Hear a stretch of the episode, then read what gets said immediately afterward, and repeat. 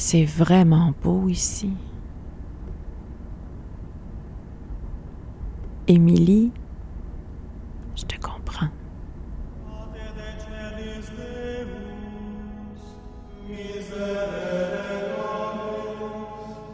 Jean Simard, professeur d'ethnologie et résident de Saint-Roch-des-Aunais. Nous sommes donc ici euh, dans le cimetière souterrain de l'église Saint-Roch-des-Aunais.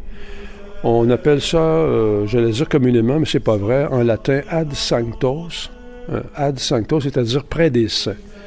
Pourquoi près des saints? Parce que euh, les gens au 19e, même depuis, les origines du pays, se faisaient enterrer préférablement sous l'église parce qu'ils étaient, ils se croyaient plus près des saints.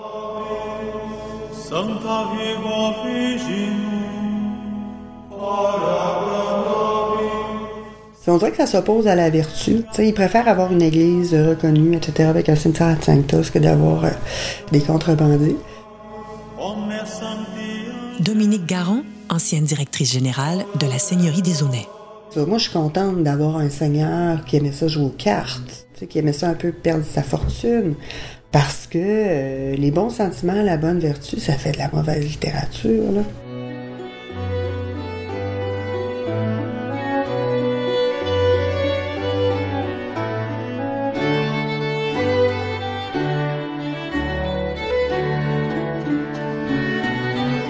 Franck, conservateur au Musée maritime du Québec. Alors ici, nous sommes devant la traverse Saint-Roch, l'un des endroits les plus difficiles à naviguer du Saint-Laurent, où les courants de, marée sont les plus forts. La vitesse du courant atteint ici, au baissant, 7 à 8 nœuds, environ 13 à 15 km. C'est une partie du chenal maritime qui doit être négociée avec beaucoup de prudence par les navires à cause notamment de la présence de ce fort courant, mais aussi de haut fond. C'est ça, beaucoup de commerce se fait par le fleuve et c'est un endroit difficile. La traverse de Saint-Roch, vous allez la voir sur toutes les cartes de navigation, c'est un espace difficile. Euh, naviguer sur le fleuve, c'est déjà pas facile, mais il y a des endroits qui sont encore plus compliqués. Dominique Lalande, archéologue et directrice générale de Ruralis, centre d'expertise et d'animation en patrimoine. De ce côté-ci, les hauts fonds sont plus importants. Donc, il y a, il y a un endroit, ce qu'on appelle la traverse de Saint-Roch, où les navigateurs pouvaient traverser en diagonale pour aller côté, euh, du côté nord. La moitié de nos gens pleuraient, les autres chantaient des louanges, les autres chantaient louange, louange, louange à haute voix. Que Dieu ait pitié de nos. C'est pas pour rien qu'ils ont installé un bateau phare, le Brillant. Euh, c'est un bateau qui ne navigue pas, donc c'est un bateau qui est ancré avec un équipage à bord qui ne fait qu'entretenir une lumière qui permet aux gens de euh, mieux passer ce secteur-là qui est très difficile. Donc un bateau phare, c'est ni plus ni moins qu'une bouée, c'est-à-dire qu'un navire euh, qui, euh, qui est mouillé, qui va être ancré près d'un écueil, pour, puis qui va doté d'un système lumineux et d'un appareil sonore, et puis évidemment qui va héberger un équipage pour son entretien. Donc, ici à Saint-Roch-des-Aunais, les bateaux phares euh, ont été installés en 1830, puis le dernier bateau a été retiré de ses fonctions en 1939. Aujourd'hui, les, les navires ne passent à peu près plus là. Les navires vont utiliser le chenal nord, qui est libre de glace plus longtemps l'hiver.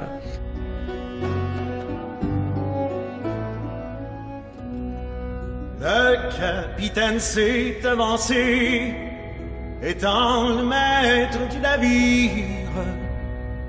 Honneur dit-il à qui vivra, le grand massé ma compagnie. Courage mes enfants, courage, un vaillant homme nous gouverne. Et là tenez-vous bien de garde, que le navire vienne en travers. Nous sommes toujours sur la place de l'église. Voyez-vous un petit jardin? À l'arrière de l'église. Nous allons profiter de cette halte encore un moment.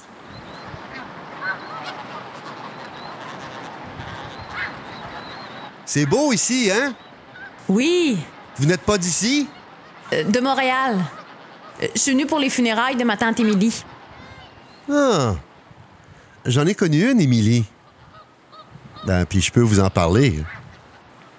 On raconte qu'un soir d'été, à l'heure magique où le soleil dessine un chemin d'or, où le soleil te fait croire que tout est possible, que la nuit t'appartient. Émilie serait partie à bord de sa chaloupe avec un homme pas vieux, la trentaine à peine, un beau jeune homme, marié. Il serait parti par le vieux quai de Saint-Roch des Aunais. Certains ont dit que ça leur était arrivé à eux aussi. Les sorties sur le fleuve avec la belle Émilie, c'était magique. Qu'elle conduisait l'embarcation comme une figure de proue, solide, avec des gestes plus grands que nature. Euh, comme le grand arbre que vous regardiez tantôt, là. Le grand arbre de sorcière entre le presbytère et l'église. On raconte qu'ils avaient vécu la communion maritime de deux êtres pleinement amoureux, de l'air enivrant du large, du vent fou du milieu du fleuve.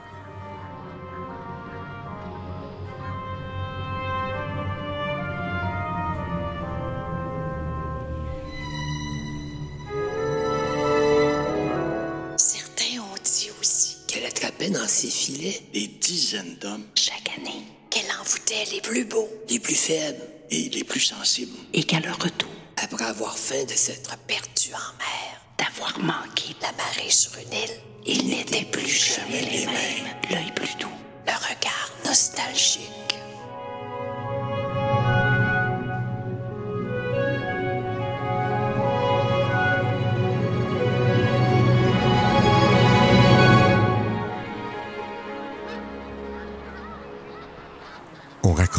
Est revenue seule à la tombée de la nuit. Plus personne n'attendait quelqu'un. Qu'elle avait amarré toute seule sa chaloupe, puis qu'elle aurait emprunté la batture boueuse pour traverser jusqu'à la place de l'église. On raconte aussi qu'à partir de cette soirée, une grande battue s'est mise en branle. Le jeune Charles avait été porté disparu. Sa femme l'avait attendu une partie de la nuit avant d'alerter la police. Le village sur un pied d'alerte. Des gens de partout des alentours étaient venus aider à la recherche. Ce n'est que quelques jours plus tard, avec la marée du matin, qu'un corps s'échoua sur la batture du village des.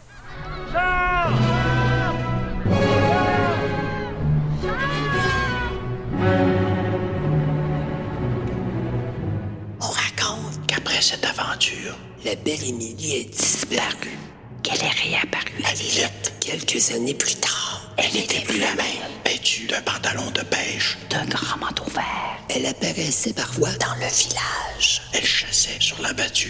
On l'appelait la vieille Émile.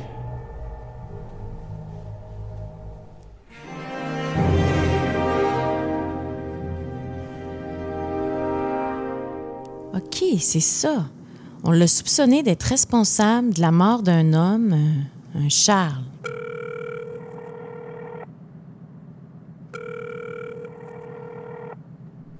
Mais maman, pourquoi tu m'as jamais raconté cette histoire-là? Qu'est-ce que tu fais encore à? Tu m'as dit que tu t'en revenais à Montréal. Non, non, je suis pas partie. Tu m'as menti. Oui. Là, réponds-moi, là. Pour Émilie, qu'est-ce qui s'est passé? Ah ben là, tu vas pas m'achaler avec ça, non. Je t'en ai jamais parlé. Laisse dormir les morts. La vraie histoire, là, personne l'a jamais su, puis c'est pas toi qui vas faire la lumière là-dessus.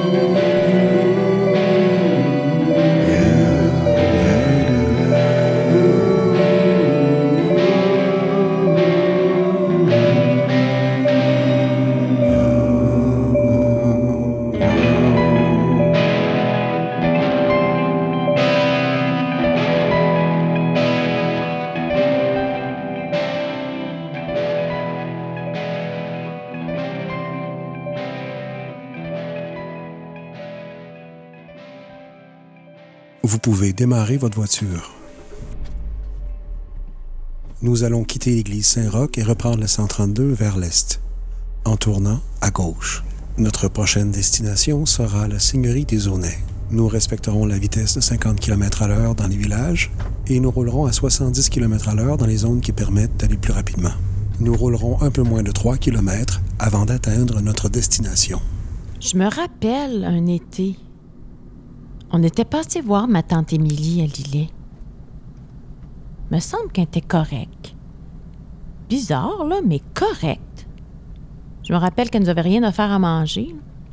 Même pas un jus ou un café. On n'était pas resté longtemps. C'est vague, là, mais il me semble qu'il y avait des affaires de pêche sur sa table de cuisine. Ah oui, oui, je me souviens, là.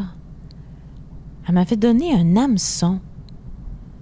Elle avait dit Hameçon, ça rime avec garçon.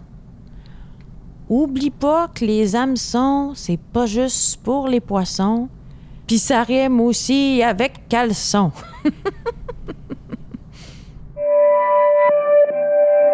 Émilie, elle s'habillait comme un homme. s'habillait pas comme un homme, voyons donc. Elle s'habillait pour être à l'aise. As-tu déjà essayé ça de naviguer avec une jupe, toi? Voyons donc.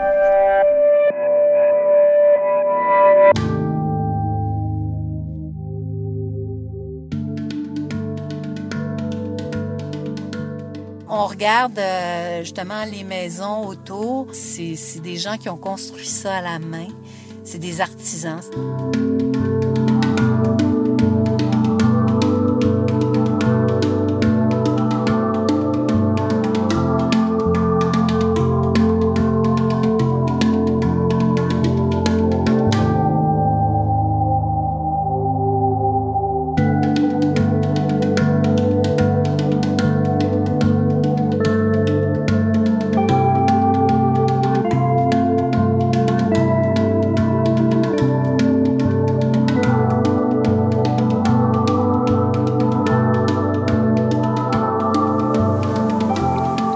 Ancienne maison de ma tante.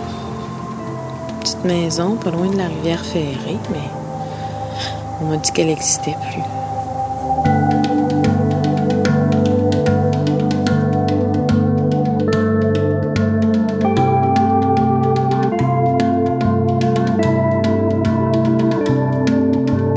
Nous traverserons bientôt une petite rivière, la rivière Ferrée. Rapidement après avoir traversé le pont qui enjambe cette rivière, nous tournerons à droite, nous monterons la côte sur la petite rue nommée Pierre de Saint-Pierre. Toujours à votre droite, immédiatement après le bâtiment d'accueil de la Seigneurie des vous trouverez des espaces de stationnement. Nous pourrons nous y arrêter pour quelques instants. Dominique Lalande, archéologue et directrice générale de Ruralis, avec le moulin, euh, la farine, etc., bien évidemment, ça, euh, ça amène des gens à, à s'installer. Puis on montre sa richesse, euh, hein, je veux dire, avec euh, des maisons euh, monumentales, puis euh, des maisons avec une architecture élaborée. donc, ça se voit beaucoup ici dans, dans le paysage. Là, on voit beaucoup d'éléments comme ça qui nous évoquent cette, euh, cette réalité-là.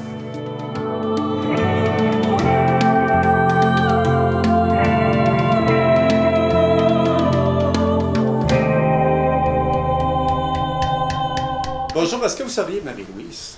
Comment ça se fait que vous savez Il y ça? a des gens tout à l'heure que j'ai croisés qui m'ont dit que vous étiez, avait une dame au village, là. Puis, euh, Mon Dieu, les, les nouvelles vont vite par Très ici, vite, hein? petit village, euh, les choses n'est pas nouvelles voyagent rapidement. Ah. Vous n'êtes pas de la région, vous, hein? Euh, non, ça, ça paraît tant que ça. Non, on connaît les gens par ici, puis euh, je vois regarder beaucoup les propriétés. Vous êtes à la recherche d'une propriété?